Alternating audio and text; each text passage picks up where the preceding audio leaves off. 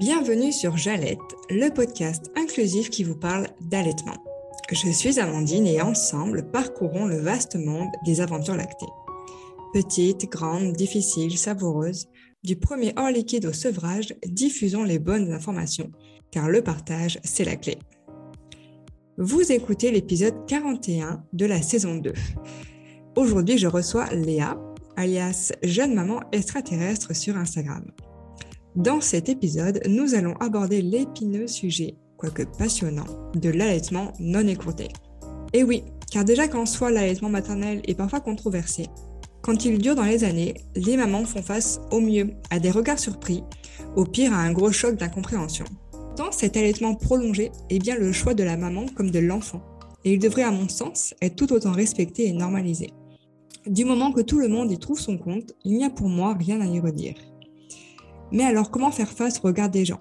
Qu'est-ce qui se passe quand on allait un enfant? Quelle différence avec un bébé? Autant de petits thèmes qui vont apparaître au fur et à mesure de notre conversation. Léa n'est pas professionnelle de l'allaitement. Elle vient juste ici nous donner son témoignage de maman. Mais un témoignage très touchant qui en aidera sûrement plus d'une. Sur ces belles paroles, oui, oui, je m'auto-congratule, c'est bientôt Noël, et hein.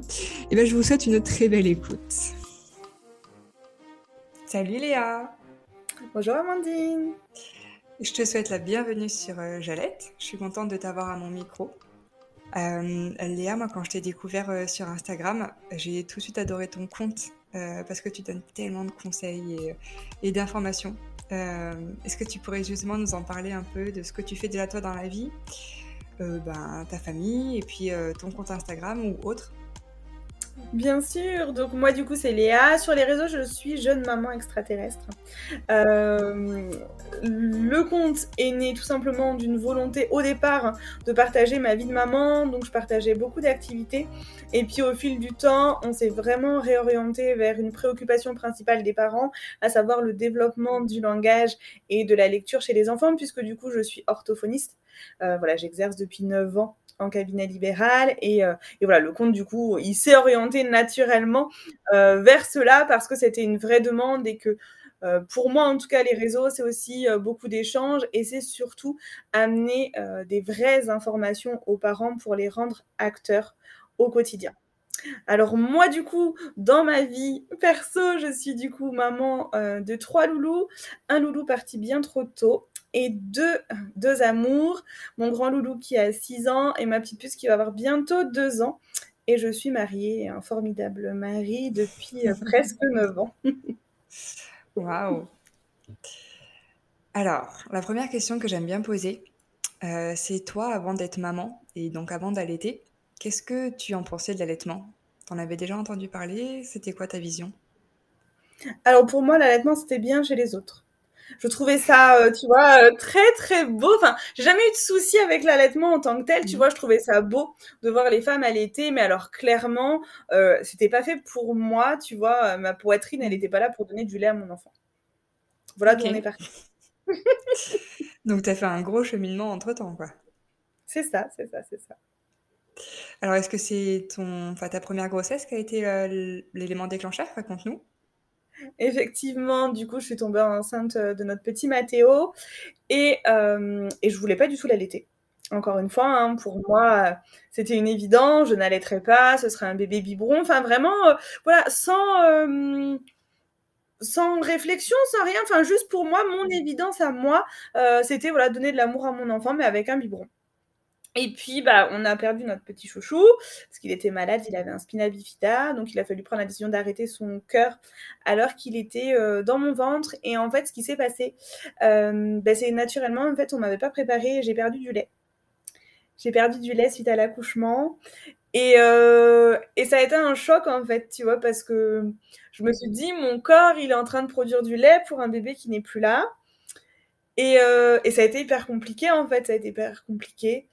Et en fait, quand j'ai fait le test de grossesse de mon deuxième petit chouchou, je me souviens avoir dit la première chose que j'ai dit à mon mari, et je m'en souviendrai tout le temps, hein, j'ai dit je l'allaiterai. Voilà. Et en fait, c'est comme ça a été une évidence en fait. Tu vois, à l'instant même où j'ai su que mon deuxième chouchou était dans mon ventre, pour moi, c'était une évidence, il serait allaité. Alors sans pression, sans rien, je ne savais absolument pas, tu vois, comment j'allais l'allaiter, on en parlera après, puisque du coup, c'est une belle histoire, mais en tout cas, c'est ce qui s'est passé, c'est que voilà, c'est devenu une évidence. Euh, tu vois, mon corps avait produit du lait pour un bébé qui n'était plus là, euh, donc c'était une évidence de donner mon lait euh, bah, aux enfants qui seraient là derrière.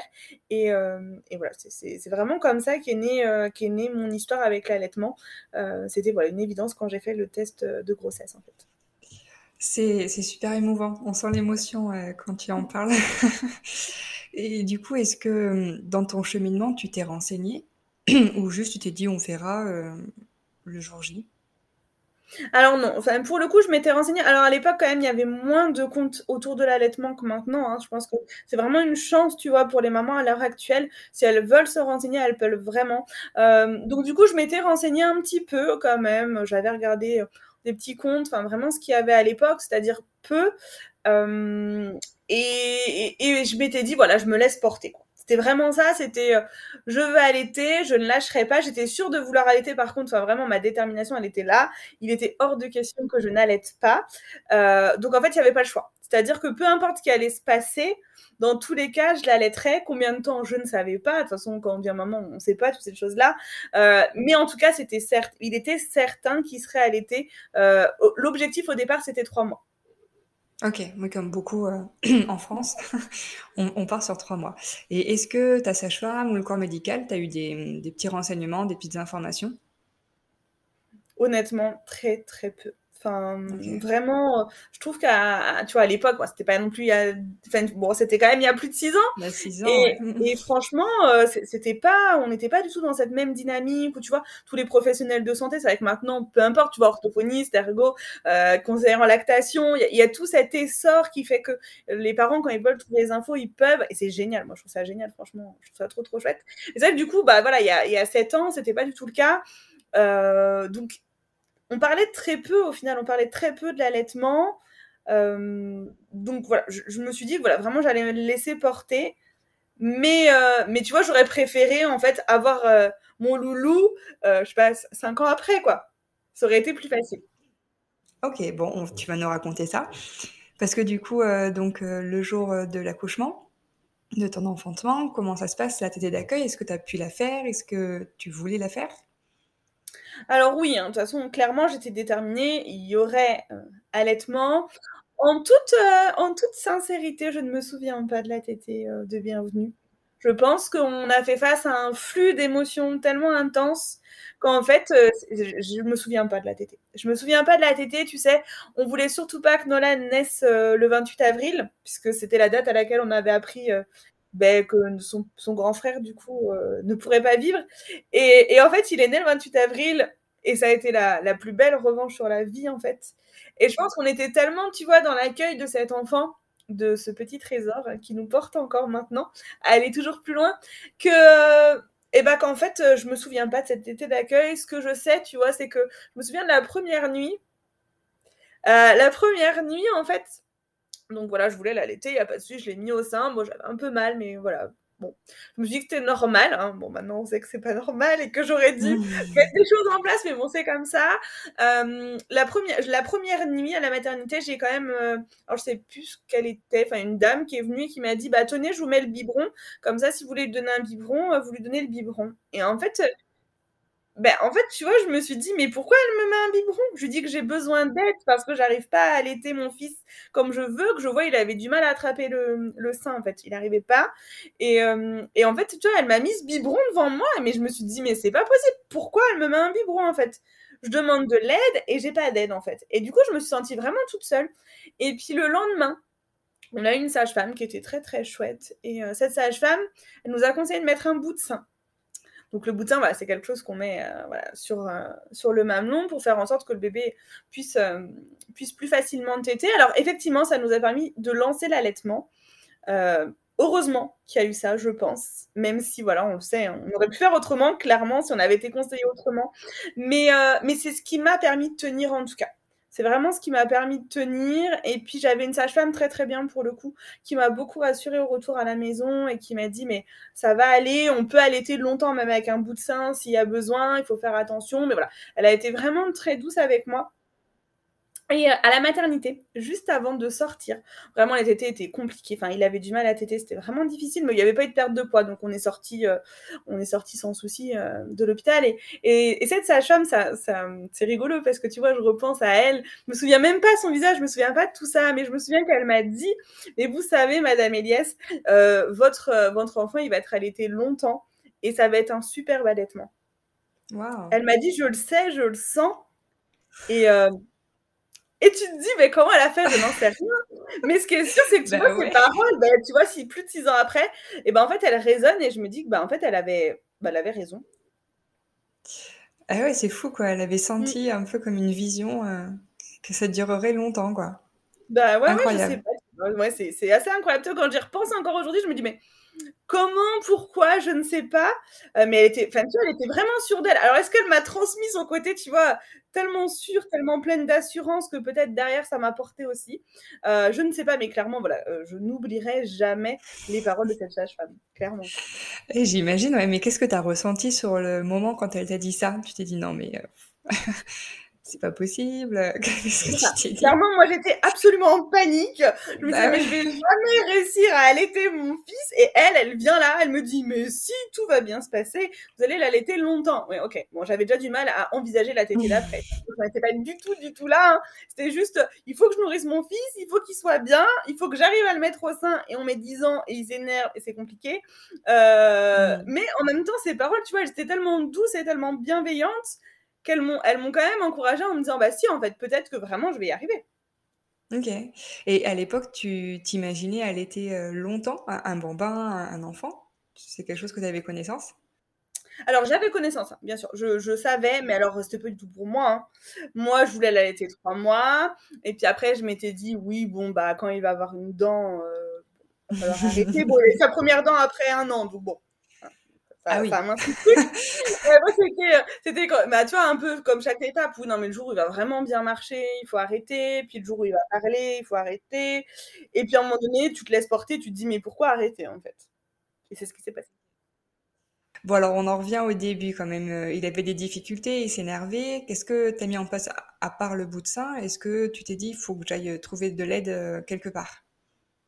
Oui, et bah totalement parce qu'en fait, euh, je, en fait, le bout de sein, plus ça allait, plus moi ça m'énervait aussi. Même, tu vois, dans les sorties, c'était hyper contraignant euh, parce que du coup, bah, il fallait avoir le bout de sein, il fallait mettre le bout de sein, il fallait le mettre. Enfin, c'était vraiment très très compliqué. Et je me disais surtout que, bah normalement, à l'été, on n'était pas censé mettre autre chose, quoi. Enfin, tu vois, pour moi, c'était aussi euh, bah, qu'il soit juste à mon sein et que j'ai pas besoin de mettre un truc entre nous. Enfin, je voyais pas. Et du coup, en fait, à, à l'époque, enfin, je dis à l'époque, l'impression ça fait 10 ans, mais bon, c'est un peu vieux quand même. Euh, j'étais sur un groupe de mamans, du coup. Euh, c'était des mamans, du coup, qui avaient aussi perdu un enfant. Et on a eu toute une vague de naissances ensuite. Et du coup, on s'est beaucoup soutenu.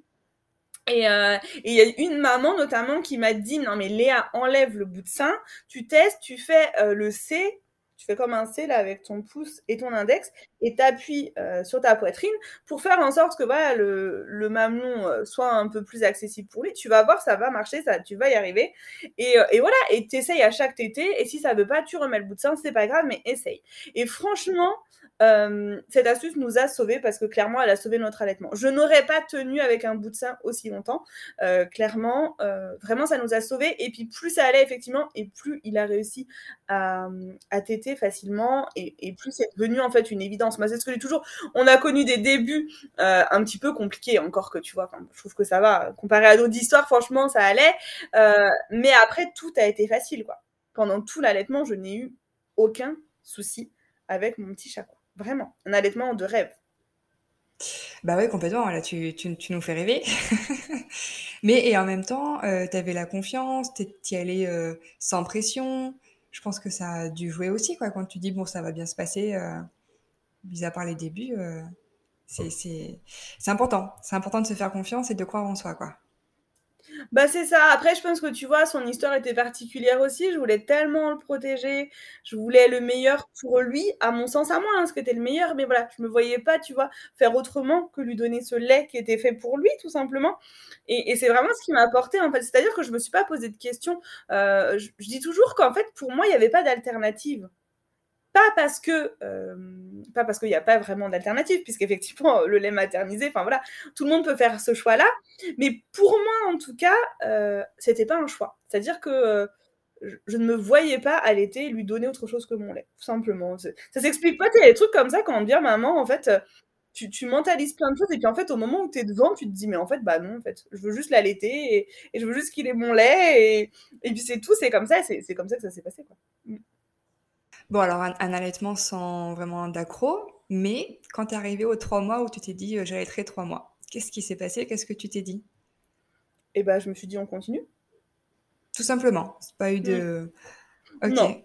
Non, franchement, euh, franchement, pour moi, c'était une évidence. Donc, j'avais repris le travail. J'ai repris le travail, il avait deux mois et demi. Euh, je travaillais du coup que des matinées. Donc, il était avec son papa le matin. Donc, il avait un biberon de mon lait il a toujours bu très peu en fait. Hein. Tu vois, je partais le matin à 7h, je revenais à 14h. Il buvait un seul biberon en mode bon, il faut quand même que j'en boive un, euh, mais c'est tout quoi. c'était vraiment le minimum. Il, tu vois, vraiment, il a toujours été. Pourtant, il était tout petit. Au final, il, il voulait jamais plus que ça. Après, il aimait bien son biberon, il avait un biberon. Oui, il avait un biberon d'ailleurs, on en parlera après. Euh, mais voilà, chose qu'on n'aurait pas fait euh, si on avait eu plus de connaissances. Mais bon, voilà, franchement, on n'a eu aucun souci. Vraiment, voilà, à trois mois, pour moi, c'était une évidence que j'allais continuer. Mais j'ai envie de te dire, à six mois, c'était une évidence que j'allais continuer. Et en fait, ça a été une évidence à chaque fois, en fait. Ok. À, la première dent, quand il parle, euh, voilà, tu t'es dit, bon, bah allez, euh, on y va, quoi. C'est ça. Ok. Et alors, du coup, c'était simple. Comment tu as vécu quand même les, pics de croissance, tu sais, les pics de développement? Est-ce que ça a été euh, intense? Tu as eu des doutes ou bah, tu t'es dit, bon, allez, c'est normal? Clairement les pics de croissance. Je crois qu'on a toutes des doutes. Enfin, qu'on me dise juste une seule, enfin qu'une seule maman ne peut pas avoir un doute. Honnêtement, euh, même même avec ma louloute, tu vois, je sais. Alors oui, tu sais que ça passe, que c'est temporaire et, voilà, tu prends. Mais en fait, il y a quand même un moment, tu as juste envie de dire arrête, je te pose et j'arrête de t'allaiter. Non, non, mais clairement, je pense que les pics de croissance, c'est tellement intense. Et puis, tu vois, notamment les premiers pics qui surviennent pas longtemps après l'accouchement, encore, on est encore pleine d'hormones. Et c'est juste horrible. Je dis, mais lâche-moi, en fait. Allez, t'as les seins en feu, c'est horrible. Enfin bon, voilà, je pense que clairement, j'étais prête. Alors, heureusement que j'étais informée là-dessus. Tu vois, déjà, ça, clairement, je le savais. Je connaissais les pics, donc j'en avais conscience. Je savais pas que ce serait autant intense. Mais euh, j'étais prévenue. Donc j'étais pas, j'ai pas été surprise de voir mon loulou d'un coup t'étais euh, plus que qu'il ne fallait. Hein. Euh, je savais, je savais. Donc bah voilà, je m'allongeais dans le canapé et j'attendais que ça passe. Il n'y a pas grand chose d'autre à faire hein, de toute façon. Hein. C'est ça. si tu peux, tu prends un bon livre et puis bah tu dors avec ton bébé au lit toute la journée, tu lis, tu le mets au sein et, et voilà. Bon, alors tu parlais quand même euh, de la reprise du travail. Qu'est-ce tu as mis en place? Est-ce que ça a été compliqué à gérer pour toi, du coup, d'inclure euh, le, le tirelet Qu'est-ce qui s'est passé?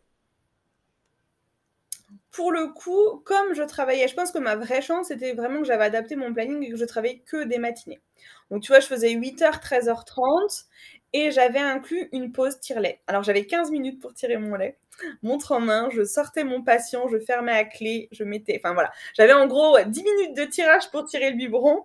Euh, j'ai eu de la chance de toujours y arriver. Enfin clairement, avec avec mon loulou, vraiment, ça a toujours été facile. J'ai toujours réussi. Euh, donc voilà, c'était vraiment facile parce que j'avais inclus dans cette routine là. Euh, et puis voilà, il prenait un biberon. Enfin, clairement, tu vois, il aurait pris plus, peut-être qu'on aurait eu plus de mal. Euh, au final, il prenait un biberon, il prenait même pas toujours un entier. Euh, donc, on savait que ça allait aller, en fait. On savait que ça allait aller et que même des fois, il voulait pas boire. Et ben, on savait que, voilà, il m'attendait, en fait. Il m'attendait. C'est ça, il se rattrapait l'après-midi, il savait que c'était open bar et. C'est ça, c'est ça, l'après-midi, la nuit, surtout, alors lui, la nuit. Euh, et puis tout le reste du temps, enfin, tu vois, le week-end, euh, donc il, savait, donc c'est vrai que j'avais pas un loulou, euh, au final, avec mes horaires, franchement, c'était facile. Je sais que pour d'autres mamans qui travaillent plus, c'est plus compliqué. Moi, j'ai eu cette chance-là de pouvoir adapter mon planning, et du coup, c'est vrai que j'ai pas eu de, grosses difficultés à maintenir l'allaitement, en fait. Pourquoi tu disais qu'à refaire, tu ne donnerais pas de biberon? Est-ce que vous avez eu des difficultés par rapport à ça? Alors, on n'a pas eu de difficulté en tant que telle. C'est-à-dire que moi, euh, j'ai des enfants qui n'ont jamais fait de grève de tété. Bon, je me touche, hein, on sait jamais que, ça ne vienne pas à ma nénette, mais c'est-à-dire que j'ai toujours eu des enfants, tu vois. Moi, j'avais une crainte, c'était qu'ils arrêtent de téter comme ça. Je me disais, oh là là, c'est la fin, c'est fini, comment je fais? Euh, La panique. Et en fait, pas du tout. Pas du tout. Moi, j'ai des enfants qui sont accros au lait. Euh, et donc, j'ai pas eu de, j'ai pas eu de souci là. Et du coup, en fait, il faut savoir que mon loulou, il a eu la tétine dès la mater. Donc c'est pareil, hein, tétine, mater. Euh, pour la mise en place de l'allaitement, on était bien. Hein, voilà, je pense qu'effectivement, c'est aussi pour ça qu'il avait du mal à prendre le sein. Euh, à l'époque, pour moi, euh, j'étais pas là, c'était le biberon, c'était pas autre chose. Clairement, parce que déjà à l'époque, encore une fois, on en parlait beaucoup moins. Et il y avait notamment le DAL, mais franchement, je trouvais pas ça pratique. Enfin, je me disais que c'était vraiment compliqué pour mon chéri. L'idée, c'était que ce soit facile après, on a eu quelques épisodes, tu vois, en mode euh, une légère préférence qui arrivait, mais plus avec la tétine au final qu'avec le biberon. C'est-à-dire que le biberon, j'ai pas trop noté de, difficultés. Euh, c'est vrai que la tétine, tu vois, il y a des périodes où je sentais que sa succion, elle, elle changeait un peu. J'enlevais la tétine pendant 2-3 jours, tu sais, et puis je remettais. Mais, mais c'est vrai que voilà, à refaire, nous, c'est ce qu'on a. Enfin, tu vois, j'ai fait un choix haute pour ma nénette, mais on en parlera. on n'est pas du tout sur le même profil d'enfant, d'allaitement, de, tu vois. De... Je vous ai vendu du rêve d'abord. Après, je vais moi envoyer du rêve. Et bon, écoute, heureusement que je, l'ai eu après son frère. Je pense qu'un allaitement comme ça, euh, pour un premier allaitement, ça aurait été beaucoup plus compliqué. Ouais, c'est sûr. Non, mais t'as as raison. Hein. Quand ça se passe bien, euh, tu te prends pas la tête, t'y vas, quoi. Hein. Mm. Est-ce que quand même, euh, à un moment, tu t'es dit, bon là, ça commence à être long, j'en ai marre, je vais réfléchir au sevrage ou j'ai envie d'arrêter? Honnêtement, je crois pas. Je crois pas. Pas. En fait, euh, tu sais, encore une fois, notre histoire été tellement particulière que je voyais qu'il en avait besoin. Et en fait, à partir du moment où pour moi c'était un vrai besoin pour lui, bah ça devenait un besoin pour moi. Et, euh, du coup, non. Tu vois, pour le coup, euh, à part après, tu vois, pendant la grossesse de sa sœur, où là je savais que je voulais pas faire de quoi allaitement réel, mais avant, avant non. Avant, j'ai. Enfin, alors, douter, oui, mais euh, jamais je me suis dit, ça y est, je vais le sevrer, quoi. Alors, justement, tu parles de la troisième grossesse. J'allais dire deuxième et donc ton troisième grossesse. Euh, il avait quel âge, ton fils, à ce moment-là? Et eh bah, ben, du coup, mon loulou, il avait. Euh, il allait avoir 4 ans. Il allait avoir. Ok. Donc là, tu savais comme donc tu voulais pas faire de co-allaitement, donc tu savais que cette grossesse allait induire un arrêt? Mm, mm. Est-ce que tu en avais parlé avec ton fils? Est-ce que tu l'as préparé ou tu l'as fait un peu au feeling? Écoute, on est allé au feeling.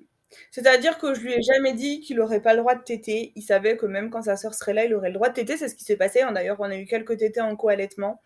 après, naturellement, il avait beaucoup ralenti en fin de grossesse. Il avait vraiment ralenti beaucoup. il y a même eu des moments où il t'était plus, parce que je pense que j'avais plus de lait. Euh, et en fait, euh, en fait ça s'est fait comme ça. Tu vois, on n'a jamais vraiment verbalisé. Euh, mais voilà, clairement, je ne pouvais pas envisager de les allaiter tous les deux vraiment en co-allaitement. Hein. J'ai plein de copines qui le font, je trouve ça génial. Mais alors, clairement, là, c'était pas fait pour moi, c'était ma limite à moi. Euh, donc voilà, il, savait en tout cas quand sa sœur arriverait, il pourrait téter s'il avait besoin. C'est ce qui a toujours été dit. Tu vois, ça a toujours été acté. après, je limitais. C'est-à-dire que tu vois, il pouvait téter style 10 secondes, au bout de 10 secondes, il fallait qu'il lâche parce que vraiment c'était trop compliqué pour moi. Donc on a verbalisé là-dessus, euh, mais jamais en tant que tel, tu vois, je lui ai dit, bah non, là tu t'aides pas. C'est vraiment, ça a été progressif, ça a été à son rythme, mais au final, vraiment, euh, tu vois, la naissance de sa sœur, il vraiment très peu euh, de tétés où ils ont tété tous les deux. Et, pendant la grossesse, est-ce que tu as ressenti euh, un peu, tu sais, des aversions? Est-ce que ça te faisait mal? Est-ce que euh, c'était douloureux aussi pour ton fils? Comment ça s'est passé? Non, pour le coup, on a eu beaucoup de chance et qu'en fait, du coup, effectivement, pendant toute la grossesse, il a pu téter. Il a pu téter, moi, ça me faisait pas mal, j'avais pas de douleur en particulier. Je pense que c'est ce qui a aussi rendu, tu vois, la transition douce c'est-à-dire que pendant toute la grossesse, il a pu, euh, il a pu quand il voulait. Alors après, j'étais très très malade pendant la grossesse de ma nénette, donc euh, je pense que ça aussi ralenti. Hein. je vomissais 10 euh, à 15 fois par jour pendant les 9 mois. donc ça a été aussi compliqué. Donc je pense qu'il y a aussi, voilà, je pense que tu vois, il y a aussi ce côté où comme j'étais pas bien, il s'inquiétait pour moi. Et, je pense qu'en fait, naturellement, comme il est très très empathique, mon grand garçon, euh, tu vois, il, a ralenti de lui-même en fait. Tu vois, il était grand, il était en mesure de comprendre. Euh, sa petite sœur, il l'a dit au moment où on lui a annoncé le test. Hein, euh, enfin voilà, que j'étais enceinte, il a dit c'est mon plus beau cadeau, je le voulais depuis longtemps. donc je pense, tu vois, c'était son petit trésor qui arrivait. Il voyait que moi j'étais pas bien et que je faisais grandir sa sœur bah, comme je pouvais dans mon bidon. Et, et en fait, voilà, je pense que vraiment ça a été très très progressif. Tu vois, je, je me souviens pas du tout avoir dit bah là c'est fini, on arrête. Euh, j'ai vraiment toute une impression de douceur et, même quand j'en parlais avec mon loup, tu vois, c'est aussi l'impression. Bon, lui, il aurait pu continuer à téter encore longtemps. Hein. Tu vois, il a 6 ans, un peu plus de 6 ans. Des fois, il me dit Maman, je peux téter? Non, en fait, mais, mais voilà. Lui, enfin, clairement, sans la grossesse, il aurait été longtemps, je pense, enfin, vraiment très très longtemps. Mmh. Ok. Et justement, c'est quoi, euh, qu'est-ce que tu ressens comme différence entre allaiter un, un bébé et un, allaiter un bambin, un enfant? Eh ben, écoute, en fait, j'ai envie de dire, le vrai choc, c'est qu'en fait, au moment où tu as euh, ton bébé de nouveau dans tes bras, tu as un nouveau bébé dans tes bras, tu le mets au sein et tu te dis, mais il est tellement petit. Je me souviens d'avoir regardé ma poupinette et de me dire, waouh, c'était comme ça avant, tu sais. Et puis alors, euh, ça fait souvent ça aux mamans, on le dit souvent, on le raconte souvent, mais c'est vrai que moi, je me souviens que mon grand loulou, il est arrivé à la maternité et je me suis dit, mais, oh, mais qu'est-ce qu'il a grandi? Tu vois, d'un coup, il est passé du, de mon bébé qui t'était encore de temps en temps, ah, mais en fait, non, en fait, il est grand. et, et à ce moment-là, en fait, je me suis dit, ah oui, quand même, il était grand. Mais tu vois, avant, franchement, euh, pas du tout. C'est vraiment la naissance de ma puce qui m'a fait dire oui, quand même, il était grand euh, pour être allaité. Mais pas grand dans le sens, ça me dérangeait, tu vois, c'était pas ça la question, mais c'était juste effectivement, euh, comme ça devient ta normalité, moi l'allaitement c'est la normalité, et puis on a la chance d'avoir un, groupe de connaissances, d'amis, où vraiment l'allaitement est totalement normalisé. Donc voilà, il y a des co-allaitements, il y a des, allaitements très très très très longs, il y a vraiment de tout, et en fait, comme c'est la norme dans, dans, notre, notre, dans notre environnement proche, et ben en fait, euh, ça m'a jamais vraiment posé de questions, quoi. Mais je te dis vraiment, voilà, par contre, l'arrivée de ma puce, me dire, mais waouh, elle est toute petite. et voir mon gras à côté et me dire, quand même, ça fait longtemps que je l'allaite. Mais voilà, c'est plus ça. Après, euh, j'ai jamais eu, tu vois, de. Enfin, j'ai pas ressenti des choses vraiment différentes ou me dire, oh là là, euh, c'est. Enfin, tu vois, il est vraiment grand pour être allaité ou quoi. Mais juste, effectivement, quand j'ai eu ma petite puce dans les bras, à ce moment-là, je me suis dit, ah oui, quand même, ça fait tout ce temps-là que j'allaite mon grand. Et lui, il t'en parlait, ce que tu disais qu'il était quand même bien accro euh, au tété. Comment il t'en parlait de l'allaitement Lui, c'était des phrases rigolotes? Comment, Qu'est-ce qu'il disait? Lui, euh, il adorait le lait de maman. Il trouvait que c'était trop bon, que ça sentait trop bon. Et alors, il y a une phrase rigolote, on est retombé sur une vidéo il y a pas longtemps. Et euh, il avait, il avait trois ans du coup. Il avait trois ans et il nous a dit, Maman, arrête de me parler quand je tète, parce qu'il faut la bouche pour téter, il faut la bouche pour parler. Alors, s'il te plaît, ne me parle pas. Et, tu vois, c'est voilà, c'est que des mots comme ça, tu vois, tu te dis que c'est trop mignon, quoi. Et en même temps, tu te dis, voilà, pour verbaliser tout ça, bah en fait, clairement, c'est pas un enfant de deux ans, quoi. Ouais, ah, c'est sûr. Là, tu vois la différence, quoi. C'est ça. Ok. Donc, euh, ta fille arrive tu savais que tu allais euh, allaiter également euh, ton deuxième enfant. Est-ce que là, tu te souviens de, la tétée d'accueil, des premiers instants? Comment ça s'est passé? Et bien là, pour le coup, tu vois, j'avais vraiment idéalisé la tétée d'accueil. Pour moi, c'était une évidence. Elle serait sur moi euh, tout de suite. on prendrait le temps. Elle prête. Et en fait, elle était fatiguée.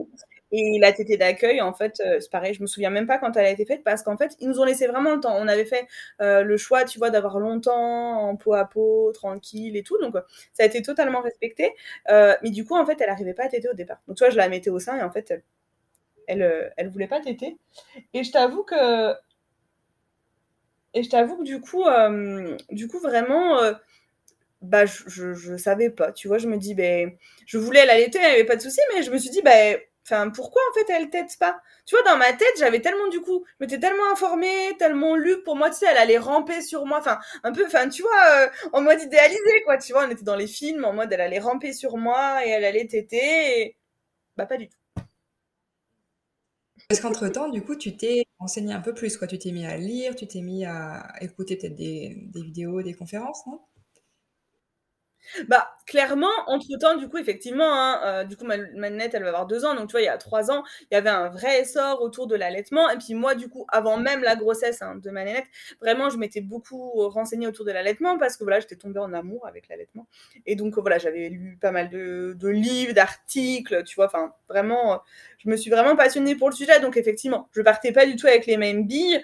Euh, je savais exactement ce que je voulais, où j'allais, et je savais que coûte que coûte, on allait y arriver. Parce que j'avais effectivement les bonnes personnes, j'avais les bonnes ressources, j'avais des comptes où je savais que je trouverais les informations et euh, du coup, bah, ça m'a porté. Mais donc, il n'y a quand même pas eu de, de vrai TT euh, d'accueil, il n'y a pas eu ce crawl que tu avais idéalisé et il y avait des difficultés. Est-ce que c'était les mêmes que pour son frère? Alors, est-ce que c'était les mêmes? Eh ben, tu vois, c'est rigolo parce qu'en fait, je me souviens pas réellement. Enfin, tu vois, je trouve que c'est difficile de comparer un allaitement. Moi, je trouve ça vraiment difficile. Enfin, en tout cas, tu vois, dans le démarrage, je, me souviens pas. Je sais que oui, effectivement, pour Manette, c'était difficile, mais pas dans les mêmes proportions. C'est-à-dire qu'elle, ça me faisait mal, tu vois. Elle se mettait au sein et franchement, c'était douloureux. Et je me souvenais pas avoir eu aussi mal pour mon loulou. Et je pense, tu vois, en y réfléchissant, que je l'avais jamais eu aussi mal. Donc c'était vraiment, tu vois, euh, je sais que c'est pas normal d'avoir mal, mais bah, ça me fait mal, je sais pas pourquoi, euh, je sais pas quoi faire, et en même temps, euh, bah, clairement, je veux allaiter. Enfin, clairement, là, par contre, c'est clair, net, précis, c'était pas je voulais allaiter euh, deux semaines, trois semaines, six mois, non, j'allaiterais jusqu'au sevrage naturel. Donc, il fallait voir ce qui pouvait se passer, euh, mais pour moi, de toute façon, il n'y avait pas de, questionnement autour du on arrête, on n'arrête pas, c'était il faut qu'on y arrive coûte que coûte. Donc là, qu'est-ce que tu mets en place? Est-ce que tu as pu avoir euh, des sages-femmes ou des consultantes IBCLC? Alors pour le coup, tout de suite, non. On n'a pas, tu vois, j'ai demandé à mes connaissances, j'ai dit bah voilà, j'ai mal, comment je peux faire? Après, on avait une sage-femme, bah, toujours la même sage-femme d'ailleurs, hein, qui, qui me disait bah ça va, euh, comment ça sort, sachant qu'en plus j'étais sortie en sortie anticipée. J'avais demandé une sortie anticipée, donc on s'est retrouvés très très vite à la maison. Euh, au final, je sais pas si c'était le bon choix, mais moi je voulais pas être trop loin de mon loulou. Euh, et, en fait, du coup, ça a été très compliqué la mise en place parce que lui était très en demande. Et, euh, voilà, on a eu vraiment des, premières semaines qui étaient vraiment difficiles en termes d'allaitement. Et puis, euh, petit à petit, on s'est posé la question de frein. On s'est posé la question de frein parce que, en fait, tu vois, je commençais à avoir plein de, plein de choses qui me faisaient penser qu'il y avait peut-être une vraie difficulté. Tu vois, en dehors du fait euh, juste la mise en place difficile, euh, tu vois, elle avait souvent très mal au ventre. Euh, mais c'était, tu vois, tu voyais que c'était parce qu'elle prenait de l'air, quoi. Tu vois, quand elle tétait, qu'il y avait sa succion, je sentais qu'elle n'était pas bonne. Puis moi, j'ai eu très vite des douleurs, j'avais des coups d'électricité dans la poitrine. voilà, il y a eu plein de petites choses qu'on fait qu'à un moment donné, on s'est dit, bah là, je crois qu'il faut consulter, il faut aller voir quelqu'un, il faut se faire aider. Euh, honnêtement, je sais plus. Tu vois, c'est là qu'on se rend plus compte parce que je sais plus quel âge elle avait. Elle était petite, hein. elle avait style un mois et demi, deux mois. Elle n'avait pas plus, elle était vraiment toute petite. Et donc, on est allé voir une conseillère en lactation qu'on nous avait recommandée, qui était spécialisée dans les freins. Et là, du coup, euh, voilà, elle nous dit qu'effectivement, il y a un frein de lèvres qui est très restrictif et un frein de langue qui est là, euh, elle le jugeait très restrictif. Bon, il s'avérera, par la suite qu'en fait, on ne fera pas de fréno du frein de, du frein de lèvres, puisque du coup, l'ORL a fait un autre choix, puisqu'il trouvait qu'elle avait bien détendu. Euh, mais voilà, on, sentait que c'était pas, que c'était pas ça, quoi. C'était pas. Euh, la succion, elle a été compliquée. D'ailleurs, la succion est encore compliquée à l'heure actuelle. Hein, voilà. Euh, c'est, c'est, elle t'aide pas bien, quoi. Mais je pense qu'elle ne t'aidera jamais bien, donc. Euh, alors, tu dis qu'elle t'aide quand même pas bien à l'heure actuelle, et pourtant, euh, ton ORL a pris la décision de ne pas couper le frein. Mm, mm. Pourquoi? Qu'est-ce qui a fait qui, qui s'est dit euh, non, c'est pas nécessaire?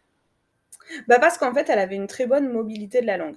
Et je suis totalement d'accord avec lui, tu vois, vraiment, on a fait tous les exercices qui étaient conseillés par la conseillère en lactation, et puis on avait vu une chiropracticienne euh, qui nous avait du coup donné des conseils. Et en fait, euh, vraiment, elle avait gagné en mobilité de la langue. Euh, il nous disait que voilà, en fait, le, frein de lèvres, euh, le frein de langue n'était plus restrictif. Ce qui est à ce jour, je pense, encore le cas. Sauf que je pense que bah, peut-être ça a des impacts quand même sur sa succion. Bref, je suis pas formée, moi, c'est pas un domaine dans lequel je suis formée, tu vois, en tant qu'orthophoniste. On peut agir, hein. On peut agir là-dessus. Euh, j'avoue que c'est voilà, c'est pas un domaine dans lequel moi je suis formée, mais je vois bien, tu vois, j'ai l'habitude d'observer quand même la succion et tout, et je vois bien que voilà, c'est une catastrophe en fait. Oui, après, le but, c'est pas de dire non plus, il aurait fallu couper euh, ou pas, quoi. C'est bah, C'est ça, et puis tu vois, ça, ça, roule quand même, quoi. Ça, ça roule quand même, même à l'heure actuelle. Euh, voilà, il n'y a pas de souci. Des fois, voilà, j'ai des petites douleurs, j'ai un peu plus d'engorgement, un petit peu plus de choses comme ça, parce qu'effectivement, voilà, elle t'aide pas bien, elle draine pas forcément. Euh, mais après, elle, elle arrive très bien à boire, elle grandit bien. Enfin voilà, tu vois, il n'y a pas d'inquiétude à ce sujet-là. Tu vois, il n'y a, pas un moment où elle, où elle a cassé sa courbe de poids, où on s'est dit, oh là là, mince, c'est difficile. Pas du tout, en fait. Donc, en fait, on, on, a suivi comme ça. Mais effectivement, on est sur un allaitement où il y a plus de douleurs qui reviennent, des douleurs que j'avais jamais connues, pour le coup, avec mon Alors, c'est quel type de douleur que tu as Tu parlais d'engorgement. Est-ce qu'il y a eu de, grosses, grosses difficultés et qu'est-ce que tu as mis en place? Bah du coup, il y a eu effectivement plusieurs engorgements. Euh, bon là, pour le coup, vraiment, moi, ce qui m'a sauvé encore une fois, c'est d'avoir accès euh, aux informations, à savoir quoi faire. Donc j'avais mis du chaud, j'avais pris du chaude, j'avais mis plein de choses en place, et j'ai eu une mastite de folie. Alors ça, je m'en rappellerai toute ma vie. en fait, euh, on était en vacances, on était en vacances en plus. On était en vacances l'année dernière, et et en fait, je me sentais pas très bien depuis l'après-midi, mais bon, on était dehors, je me dis, il fait peut-être chaud ou quoi.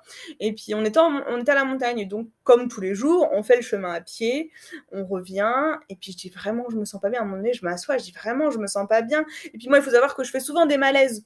Donc, je me suis dit, bah, peut-être j'ai pas assez mangé, euh, enfin, ça va aller ou quoi. Et en fait, euh, en fait, pas du tout. Je suis restée clouée au lit pendant une semaine. J'avais plus de force, j'avais mal à la poitrine, mais c'était l'horreur. Et je me suis dit, mais comment on peut avoir une douleur comme ça, quoi? Enfin, vraiment, je me suis dit, mais c'est pas possible, en fait. Ça me faisait super mal. J'ai l'impression d'avoir une grosse grippe, mais en plus avec mal à la poitrine. Ouais, c'est ça. Donc, euh, donc, du coup, voilà, après, encore une fois, j'ai été hyper bien entourée. Euh, j'ai la chance, du coup, d'avoir une communauté de folie qui s'est inquiétée pour moi, avec des sages-femmes, des conseillères en lactation, euh, voilà, qui sont qui m'ont dit, mais Léa, fais ça, fais ça, fais ça. Et donc, du coup, euh, voilà, c'est passé. Euh, on, on, savait exactement ce que j'avais, on savait comment ça allait passer, donc on a tout mis en place. Mais voilà, pendant quasiment une semaine, j'étais KO, j'avais pas de toute force. Ouais, c'est souvent le cas avec les mastites. Hein. Ça te cloue au lit. Parfois, tu as envie à prendre des, des, médicaments pour aller mieux. Enfin, c'est quelque chose que ah bah, tu as dû faire. Ouais, c'est ça. Oui. Euh, bon, moi, c'était juste du doliprane, voilà. Mais, mais oui, clairement, je le tenais pas. C'était vraiment insupportable, quoi.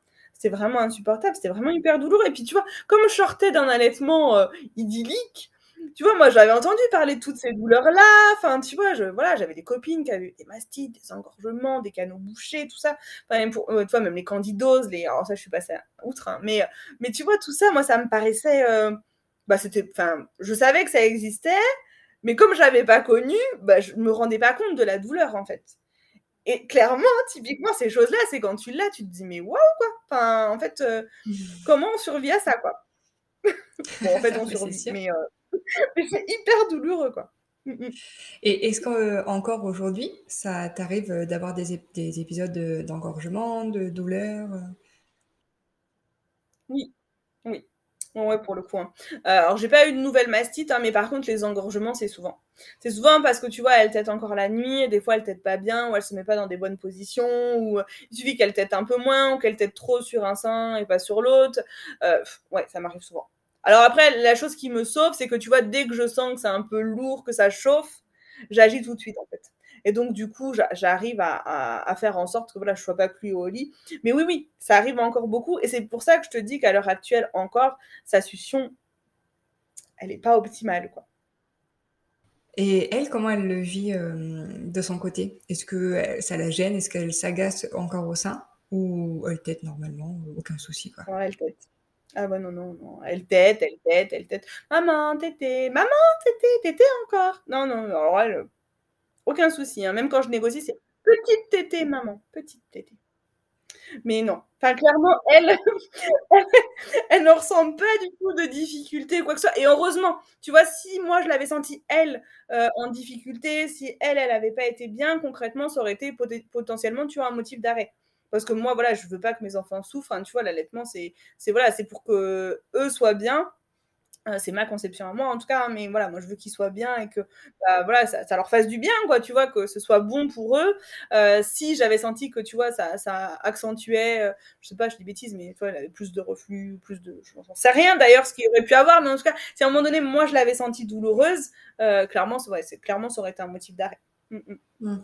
Oui, puis j'imagine que toi, tu as quand même mis en place euh, tout ce qu'il fallait de ton côté pour euh, aller mieux, parce que si tu avais enchaîné les mastites euh, à répétition, au bout d'un moment, c'est plus vivable. Quoi. Donc je pense que tu as fait aussi le nécessaire de ton côté pour pas non plus avoir des douleurs atroces, si je me trompe pas. Non, non, mais c'est totalement ça. Non, non, mais t'as raison. Bah, c'est ce que je te disais un petit peu, tu vois. J'anticipe dès que je sens que c'est un peu douloureux ou que c'est un peu chaud. En fait, je mets en place les choses tout de suite. J'attends pas en me disant est-ce que c'est ça, est-ce que c'est pas ça? En fait, j'agis tout de suite. Et puis, tu vois, même en termes de succion et de position, si je sens qu'effectivement, tu vois, c'est chaud, je vais favoriser certaines positions qui vont drainer, en fait. Ok. Parce que là, tu as un rythme de combien de TT par jour, nuit, euh, à peu près? À deux ans. Hein, vu qu'elle a deux ans. C'est une bonne question, je ne sais pas te dire. Comment te dire que j'ai arrêté de compter? Bon, tu vois, là, typiquement, elle est pas là, elle t'aide pas, tu vois, elle est partie ce matin à, à 10h30, elle va revenir vers 4h30, ça lui pose pas de soucis. Donc on a un âge où si je suis pas là, elle fait sa vie, ça la dérange pas. Si je suis là, qu'on est à la maison, on est entre 10 et 50 TT, je ne sais pas. Tu vois, je, franchement, je compte pas, hein, Si on est dehors, si on est à l'extérieur, elle t'aide beaucoup moins. Tu vois, si on est avec des copains, si elle est occupée, euh, c'est une petite fille qui est très très autonome. Donc en fait, elle va aller jouer, elle va pas téter. Mais voilà, à la maison, typiquement, tu vois, le matin notamment, quand on se lève, euh, elle peut te réclamer la tétée toutes les 5 minutes. Si je ne fais rien, euh, si je suis allongée ou si je suis assise dans le canapé, typiquement, elle va venir. Si je suis en train de me promener, en train de ranger ou quoi, ça va mieux. Mais voilà, en gros, voilà, on est entre 10 TT et 1 milliard de TT. Même à 2 ans. Est-ce que tu te rappelles par hasard de la dernière tétée de ton fils? Parce que tu disais qu'il t'était encore un peu de temps en temps au début avec ta fille. Est-ce que là aussi ça s'est fait de manière naturelle?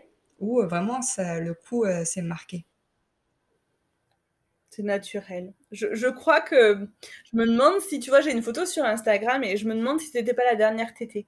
En fait, ce qui s'est passé, c'est qu'à la fin, euh, à chaque tétée, comme c'était très peu, euh, souvent je demandais à mon mari de faire une photo, tu vois, pour avoir un souvenir. Euh, parce qu'à chaque tétée, en fait, je me disais, c'est peut-être la dernière. Donc c'est vraiment, tu vois, ça a été, euh, ça a été tout doux. Je, voyais bien qu'il se passait. En fait, ça m'allait bien. Enfin là, pour le coup, tu vois, moi je le sentais bien lui, moi j'étais bien. Donc, euh, donc à ce moment-là, en tout cas quand il a arrêté à ce moment-là, euh, voilà, c'était plus, voilà, je prenais, voilà, je demandais à mon mari de prendre une photo, moi je prenais une petite photo parce que je me disais c'est peut-être la dernière. Mais j'avoue, voilà, je, ne saurais pas te dire. Je pense qu'il avait à peu près 4 ans, et, 4 ans et demi. Ouais, ça doit être ça à peu près. Ou peut-être un peu avant ses 5 ans pour le coup. Il a peut-être poussé un peu, mais tu vois, on a eu toute une période où il n'avait pas du tout, et puis il avait voulu retêter un petit peu. Et euh, voilà. Mais ça s'est fait, ouais, en fait, naturellement, parce qu'en fait, il a vraiment arrêté euh, tout seul, en fait. Mmh. Bah, tant mieux. Tant mieux, au moins, il a pas... personne n'a souffert, quoi. Ça s'est fait naturellement. Et, ah bah, même, les enfants ne souffrent pas forcément pendant un, sevrage, hein, mais... mais bon. Non, mais ça peut être plus ou moins facile, effectivement. Euh, depuis le début, quand même, tu nous parles euh, beaucoup du papa, du rôle du papa. Euh, comment, enfin, comment lui, il voyait l'allaitement? En sachant que pour la première, enfin, votre premier enfant, toi, c'était non, je veux pas allaiter, et pour le deuxième, c'est je vais allaiter. comment lui, il a cheminé également de son côté? Eh ben, écoute, bah, ça a toujours été un papa hyper investi. Hein. Enfin, pour le coup, voilà, j'ai beaucoup de chance je sais pas si c'est de la chance ou quoi, mais bon, voilà, je l'aime infiniment, mon mari. Euh, et, euh, ça a toujours été mon pilier. Et en fait, il m'a toujours suivi. C'est-à-dire que lui, tu vois, il était dans la même dynamique que moi. C'est-à-dire que euh, bah, il disait, bah oui, mais un enfant qui a des dents, tu peux pas l'allaiter. Puis un enfant qui marche, tu peux pas l'allaiter. Et puis un enfant qui parle vraiment, non, mais là, tu peux vraiment pas l'allaiter. Puis à un moment, il a dit, bon, bah en fait, mon fils, il est bien, en fait, continue de l'allaiter autant que tu as besoin. Et c'est devenu le plus grand défenseur de l'allaitement en mode, moi des fois tu vois, je dis non mais je vais pas allaiter là quand même. Je dis bah vas-y allaite en fait, il est où le problème, tu nourris mon enfant? Ok. ok, donc c'est lui qui vraiment euh, fait le bouclier au cas où euh, s'il y a besoin quoi. C'est clair, le meilleur des boucliers. Hmm.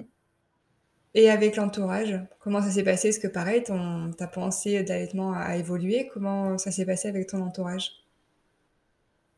Eh ben écoute, euh, comment ça s'est passé? Tu vois, le nom jeune maman extraterrestre vient en partie hein, de, tout ce qui s'est passé à la naissance de mon loulou, puisqu'effectivement, moi, dans ma famille, quasiment personne n'avait allaité. Euh, dans notre entourage, c'est pareil, il n'y avait pas spécialement d'enfants ou autres. Et les enfants qu'il y avait eu, ils avaient été biberonnés. enfin voilà, c'est OK pour moi. Moi, je n'avais pas de jugement ou quoi que ce soit. Et donc, euh, donc, en fait, tu vois, souvent, les trois premiers mois, c'était Ah, c'est génial, tu l'allaites et tout. Et puis, au fur et à mesure, tu sens les questions un peu plus oppressantes. Tu vois, à six mois, Ah ouais, tu l'allaites encore? Et puis, tu vois, après un an, tu l'allaites encore vraiment, mais il faudrait peut-être que tu penses à arrêter. Et en fait, ma plus belle réplique a été de dire non, mais de toute façon, je l'allaiterai jusqu'à son mariage. Ou jusqu'à ses 18 ans, ça dépendait en fonction de mon humeur. Et en fait, euh, et en fait très vite, on a arrêté de me poser la question, en fait.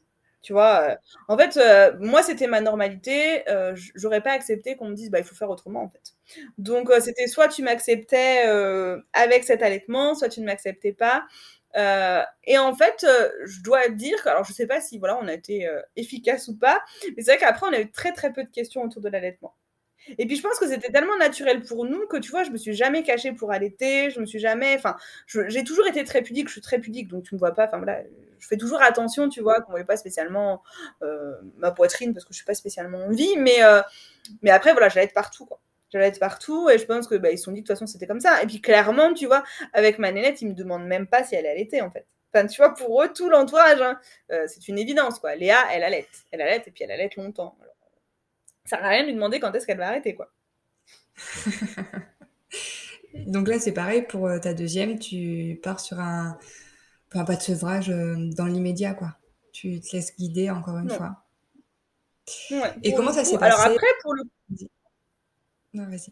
pour le coup, tu vois, ma nénette, autant euh, mon grand loulou, j'aurais jamais envisagé de sevrage nocturne, de tout ce que tu veux, autant ma nénette, je perds ça sur le tapis de temps en temps quand même, tu vois. Parce qu'effectivement, euh, tu vois, quand elle tête à deux ans, des fois à dix fois la nuit, à un moment donné, je dis, hé, stop là. Donc, tu vois, tu as, juste tu vois, un, équilibre à trouver en mode, tu vois, ça fait six ans que j'allaite. Euh, des fois, la nuit, j'aimerais bien être tranquille.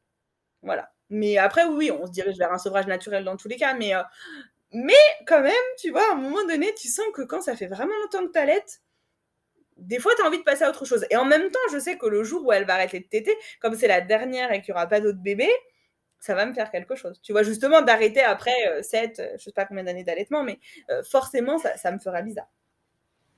Mais c'est un vrai sujet, hein, le sevrage. de plus en plus, les, personnes en parlent. Et alors, tu me diras peut-être que je me trompe, hein, mais quand je vois beaucoup sur Instagram les deuxièmes enfants, souvent ils disent bon ouais peut-être que là euh, comme toi tu vois on va ralentir un peu le rythme euh, parce que bah mine de rien ça fait six ans que t'allaites quoi. Mm. donc euh, c'est pas rien. Et je pense qu'il faut pas trop se mettre la pression autour du sevrage quoi. Et même si tu si on arrête avant tant que ça se fait sans accroc et que les deux personnes sont respectées c'est ça aussi qui est important quoi ah ouais, non, mais c'est clair. Moi, c'est ce que je me dis. Si demain, tu vois, je suis plus OK, euh, bah, on arrêtera avant, c'est pas grave. Après, je pense que ce qui change aussi, tu vois, avec un deuxième enfant à la maison, c'est qu'aussi, tu as le premier à gérer. Et donc, quand tu gères les réveils multiples des deux, quand tu gères. Enfin, je pense qu'il y a aussi toute cette dynamique qui change. C'est-à-dire que, effectivement, à un moment donné, euh, quand tu as un seul enfant, bah, t'as que lui dont tu dois t'occuper, alors ce qui est déjà énorme, hein, euh, voilà. Euh, mais quand on a deux, et eh ben moi je sais que toi j'ai des enfants qui se réveillent la nuit, euh, quand t'as deux fois plus de réveils, que t'as les tétés de la petite, que t'as les câlins du grand, bah à un moment donné c'est aussi ça, tu vois. C'est à un moment donné tu satures aussi, enfin t'arrives à tes propres limites parce que du coup t'es sollicitant en permanence. Et en fait, je pense que c'est ça qui fait que souvent, effectivement, un deuxième dans une fratrie, il va y avoir des sevrages nocturnes, il va y avoir, tu vois, même sans parler de sevrage tout court, euh, on met en place des choses à un moment donné parce qu'aussi, il faut qu'on on se préserve. Ouais, non, mais complètement, t'as raison. Hein. Moi, je me souviens au début, j'étais là, mais, euh, mais c'est horrible pour le deuxième enfant. Euh, pour le premier, ils sont allés jusqu'au sevrage naturel, et puis le deuxième, ils veulent arrêter, mais c'est injuste. Mais... Et puis en fait, non, parce que ben, faut que la maman, elle se respecte aussi en tant que personne, en tant qu'humaine, et, euh, et au bout d'un moment, si c'est trop, c'est trop, quoi. Et je pense que c'est aussi un, joli message à faire passer à ton enfant. je suis aussi importante dans l'allaitement, quoi. Ah bah non, mais c'est clair. Et puis on a, moi c'est ce que je dis toujours, mais on a vraiment un rôle à jouer tous les deux. Enfin moi c'est ce que je dis. Tu vois, si elle demain elle veut arrêter, bah elle arrêtera. Euh, on fera tout en sorte pour qu'elle soit bien. Si moi euh, demain je serais, j'étais plus en accord, et eh ben on prendrait le temps, on prendrait le temps d'accompagner. Mais effectivement ce serait mon choix. Moi je trouve que c'est bien, c'est que tu vois, pour le coup, la voix s'ouvre de plus en plus sur les euh, sevrages nocturnes, sur les sevrages tout court. Il y a toute une période quand même où dès que les mamans osaient prononcer le mot sevrage, tout le monde, tu vois même moi, la première, tu vois, j'aimais quand même pourquoi elle sait pour son enfant? Et en fait, maintenant, je me dis, mais si, en fait, mais laissez chaque personne faire ce qu'elle a envie, en fait, parce que, effectivement, si la maman, se force à continuer et qu'elle n'est pas bien, bah, en fait, euh, c'est juste pas possible, en fait. C'est juste pas possible pour l'équilibre et ça fait des mamans qui se retrouvent à être fragilisées, à ne pas être bien. Et en fait, bah, les enfants, ils ont juste besoin d'une maman qui va bien. Ouais, exactement. loin de la mère euh, qui se sacrifie, qui est en burn-out, euh, vaut mieux s'arrêter avant. On est bien d'accord. Euh, est-ce que là, pour ta deuxième, enfin ta fille, excuse-moi, euh, tu as repris le travail euh, tôt également? Enfin, tôt, deux mois et demi, malheureusement, parce que la société l'impose, hein, je, le redis. comment ça s'est passé quand tu as repris le travail? Alors, pour le coup, tu vois, pour Manette, on avait fait le choix que je reste à la maison quatre mois. Euh, c'était un choix parce que je voulais vraiment, je savais bah, encore une fois que ce serait la dernière, hein, il n'y aura pas d'autres grossesses, c'était certain, euh, vu les grossesses que j'ai passées, enfin voilà, clairement, c'était pas possible. Euh, et du coup, voilà, on avait fait le choix que je reste 4 mois à la maison, donc ce qui avait permis de quand même de mettre en place l'allaitement facilement. j'ai repris du coup de base en janvier, du coup en janvier 2020, à petit rythme. Hein. Du coup, j'étais du coup passé à 4 demi-journées par semaine. Et euh, le Covid est arrivé début mars. donc deux mois une semaine, tu vois, où vraiment j'avais, au final, j'avais travaillé très peu parce que du coup, elle n'arrivait pas spécialement à boire du lait. c'était compliqué quand j'étais pas là. Enfin, c'était un peu difficile. Tu vois, la reprise, elle a été vraiment plus compliquée. Parce que du coup, bah, c'était mon mari qui gérait aussi les deux loulous. C'était difficile pour eux. Et puis voilà, le Covid est passé par là. Et donc, bah, pour le coup, je vais dire merci Covid. Alors, euh, j'enlève tout le reste de tout ce qui se passe et tout, mais à ce moment-là, en tout cas, ça m'a permis d'être avec ma fille jusqu'en août, du coup. J'ai pas repris mon activité, j'avais quelques téléconsultes. Euh, voilà, on a réussi à vivre entre temps. Donc, voilà, j'ai cette chance, tu vois, de passer quasiment toute la première année euh, de ma fille avec elle, en fait. Ah oui, tu as, raison, hein. c'est une chance de, de l'avoir fait. Euh, elle n'arrivait pas à prendre à boire euh, dans le biberon. Elle voulait pas boire quand tu n'étais pas là. Qu'est-ce qui se passait exactement? En fait, donc, on avait fait le choix, tu vois, de pas introduire de, biberon. C'était un choix. Euh, donc, on avait, on était parti sur la baby cup. Donc, la baby cup, c'est très bien, tu vois, c'est un petit verre, c'est hyper adapté. Sauf qu'en fait, on était sur une nénette qui avait envie de boire toute seule. Et donc, en fait, elle renversait tout à côté euh, elle s'énervait, donc c'était compliqué pour le papa à gérer, sachant qu'en plus il y avait mon grand loulou, enfin tu vois, il avait quand même les deux enfants à gérer, c'était un peu compliqué. Et puis du coup, on a introduit progressivement, mais du coup, tu vois, il a fallu quelques, quelques semaines avant qu'on trouve quelque chose de bien, et on a introduit du coup la tasse à paille. Et en fait, euh, c'est ce qui nous a sauvés parce que du coup, elle arrivait très très bien à boire dans la tasse à paille. Et en fait, voilà, tu vois, elle s'est apaisée quasiment au moment où le Covid est arrivé. Enfin, tu vois, ça faisait euh, 15 jours à peine que ça commençait à aller quand j'étais pas là parce qu'elle arrivait à boire. Donc là, c'était vraiment votre choix à ce moment-là de ne pas donner le biberon parce que tu avais peur peut-être qu'il y ait un souci euh, euh, de préférence ou de confusion euh, selon comment on veut l'appeler. C'est ça. Bah, clairement, là, il y aurait eu une préférence. C'est évident. Tu vois, au vu de sa succion, c'est une évidence. C'est pour ça que j'ai pas pris de risque. Pour le coup. Parce que vraiment, euh, tu vois, elle n'a pas eu de tétine non plus. Hein. Elle n'a pas de tétine, c'est un choix parce que euh, sa succion, elle est tellement mauvaise, petite puce. En tout cas, elle n'est pas optimale, tu vois. Après, voilà, elle tête, elle va bien et, c'est tout ce qui compte. Mais, mais que du coup, j'ai pas pris le risque. J'ai pas voulu prendre le risque. Pour moi, euh, tu vois, la, balance bénéfice-risque, elle était trop importante. Et, et, comme je voulais pas mettre à mal l'allaitement, j'ai même pas voulu tester. Qu'est-ce qui t'a le plus marqué là en, en six ans d'allaitement? Qu'est-ce qui m'a le plus marqué? Je dirais, tu vois, cette connexion aux enfants. Moi, je trouve que l'allaitement, pour ça, c'est magique. C'est que vraiment, tu vois, euh, pouvoir les apaiser de toutes leurs émotions, pouvoir les soigner, pouvoir les nourrir, pouvoir euh, vraiment, tu vois, je, je pensais pas, parce que je voulais pas du tout allaiter de base en plus. Hein, donc, euh, mais, mais, clairement, voilà, moi, ce que j'en garderais, c'est vraiment cette euh, profonde connexion avec mes enfants. Alors attention, hein, je dis pas qu'on n'est pas connecté à ses enfants quand on boit le biberon. Je parle juste de moi, de mon expérience, mais, mais voilà, moi, c'est, tu vois, les sentir tout contre moi au sein, savoir que je les nourris. Enfin, je me sens tellement emplie de gratitude dans ces moments-là, tu vois, de me dire, waouh, mais mon corps, il produit pour mes enfants.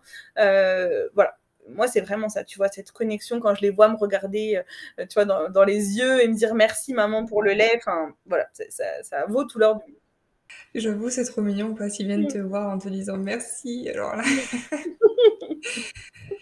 Est-ce que tu aurais une anecdote, euh, bah pareil, en, six ans d'allaitement, quelque chose un peu rigolo ou incongru? Une anecdote. Je pense que tu vois, il y en a, il y en a plein, plein, plein. Je pense que vraiment, euh, il y en a vraiment plein. Alors moi, ce qui me fait rire, tu vois, j'en ai plusieurs, mais là, comme ça, j'ai envie de raconter un truc. Alors, c'est pas une anecdote d'allaitement en tant que telle, mais quand même, c'est trop marrant. C'est-à-dire que moi, j'ai toujours eu un rêve assez, euh, assez important. Donc, tu vois, le rêve, c'est quand le lait sort d'un coup et tout. Mais, mais vraiment, ça a toujours été très, très important. À tel point que, euh, parfois, on s'amusait à voir jusqu'où il allait. et en fait, non mais tu vois, le corps, ça, il fait des trucs de dingue en fait. Parce que, bah, en fait, ce qui se passait, c'est que souvent, tu vois, mes deux loulous, en fait, quand les refs arrivaient, ils lâchaient en fait. Ils lâchaient et le temps que j'attrape un coton, un machin, un truc, c'est sûr que ça, coulait partout, mais vraiment partout. Enfin, je suis un peu une fontaine. Enfin, moi maintenant, mais au départ, en tout cas, l'allaitement, c'est vraiment le cas. Et, et tu vois, c'est voir la tête de mon loulou, mais je m'en souviens tout le temps, avec le lait qu'elle est à l'autre bout de la pièce, tu vois, en mode, tu sais, maman, je veux prendre un verre, je peux le rattraper, quoi. tu vois, c'est ça arrivait plein de fois où, en fait, tu vois, ça allait tellement loin et, il est tellement, mais tu vois, il, était plus allaité, mais en fait, il aimait tellement mon lait qu'il voulait prendre le verre et qu'il voulait l'attraper pour boire. Tu vois, c'est une anecdote assez originale, j'ai envie de te dire, mais franchement, euh, le rêve, c'est compliqué pour les enfants, mais quand même, des fois, c'est hyper rigolo. ouais, quand on vient à faire des concours de G. Mais franchement, euh, tu c'est le truc, j'ai jamais filmé ou quoi, mais c'est vrai que honnêtement, ça nous a valu beaucoup, beaucoup, beaucoup, beaucoup de fou rire parce que vraiment, quand tu vois le jet qui va à l'autre bout, enfin, je me souviens même des fois de ma mère, tu vois, j'étais en train d'allaiter ma louloute et puis en fait, elle se prend du lait sur elle, elle tu fait, elle a juste lâché le sang. Bon, voilà. le rêve, c'est quand même hyper rigolo. Que c'est, voilà, c'est hyper embêtant, en fait, quand t'es en sortie ou autre et que tu dis, mais mince, qu'est-ce que je fais? Et en même temps, nous, franchement, à la maison, en tout cas, ça nous a fait des, des vrais souvenirs hyper rigolos pour le coup. Bah, j'avoue, c'est bien de le prendre comme ça parce qu'effectivement, les rêves où tu es toujours en train de mouiller ton t-shirt, où ça dégouline de partout, euh, c'est pas agréable à vivre, quoi. Non, c'est ça. Donc, on avait pris le parti d'en rigoler. Est-ce que parfois tu as dû faire face à des remarques, euh, alors là c'est vraiment hors entourage, hein, je veux dire euh, quand tu es dans un lieu public ou en sortie, est-ce que tu as eu des remarques qui t'ont gêné ou des regards? Eh ben écoute, très peu. C'est ce qu'on dit, tu vois? Moi j'entends vraiment, tu vois, il y a plein d'histoires comme ça et je me dis: «Mais oh là là, on a eu de la chance». Jamais. Franchement, euh, jamais. D'aussi loin que je me souvienne, j'ai jamais eu de de réflexion autour de l'allaitement. Peut-être des regards comme ça, mais tu sais, peut-être plus intrigués ou mais franchement, non. Franchement, on, a eu beaucoup de chance à ce sujet parce que j'ai jamais eu tout ça. Enfin, moi, j'ai du mal à comprendre. Enfin, puis tu vois, moi, je suis la première maintenant quand je vois une maman calette à lui sourire, à lui dire c'est bien, tu vois, à, valoriser aussi parce que je sais que ça peut être difficile. Mais pour le coup, nous, on n'a pas vécu tout ça. Tant mieux, c'est bien. Hein, au contraire, tu es à l'aise au moins quand tu, euh, quand tu sors et pour allaiter où tu veux, quand tu veux. C'est clair. Alors, on en arrive euh, à la fin de l'interview. Euh, comme dernière question, j'aimerais te demander, qu'est-ce que tu voudrais dire à la femme que tu étais avant d'allaiter et même avant d'avoir euh, ton premier enfant? Hmm. Ce que je voudrais me dire, bah écoute, c'est une bonne question. Euh, je voudrais me dire de me faire confiance, de suivre mon instinct et, et en cas de doute de me connecter et à mes enfants et de de les regarder parce qu'en fait, euh, ils ont la réponse. Et eh ben, merci beaucoup Léa pour cet échange. Et eh ben, merci à toi pour cette invitation, c'était vraiment chouette. Ouais, bah écoute, je te souhaite de continuer euh, l'allaitement avec euh, ta poupette de manière aussi parfaite ou du mieux possible avec elle, que ça puisse bien se passer et, aller là où tu le veux et là où elle le veut. Et ben, merci beaucoup. À bientôt. Salut À bientôt, salut C'est déjà la fin de cet épisode. Merci à tous de l'avoir écouté. C'est avec beaucoup d'émotion que je conclue euh, cet épisode car on arrive vraiment à la fin euh, du podcast euh, Jalette. c'est probablement l'avant-dernier épisode et la semaine prochaine ou celle d'après selon les, les, vacances de Noël qui arrivent sortira donc le dernier épisode de Jalette. Comme je l'avais dit, je laisse euh, le compte actif. Les podcasts seront toujours disponibles. Peut-être qu'un jour je reviendrai sur Jalette. Mais en tout cas, pour le moment, je m'arrête là. Et je vous propose deux derniers épisodes vraiment passionnants. Donc, j'ai hâte d'avoir vos retours. Je vous remercie pour ces deux années euh, d'échanges vraiment incroyables. Et dans tous les cas, je referai une petite conclusion euh, bien sympathique pour le dernier épisode. J'espère qu'en tout cas, euh, l'épisode pourra voyager autour de vous. N'hésitez pas à l'envoyer à des personnes que vous connaissez et à qui ça pourrait parler. J'ai eu l'impression que ce thème vous avait vraiment emballé. Alors, euh, vraiment, n'hésitez pas. C'est le but de ce podcast. Partagez-le. Ça me fera toujours plaisir et ça fera plaisir aux autres. À bientôt!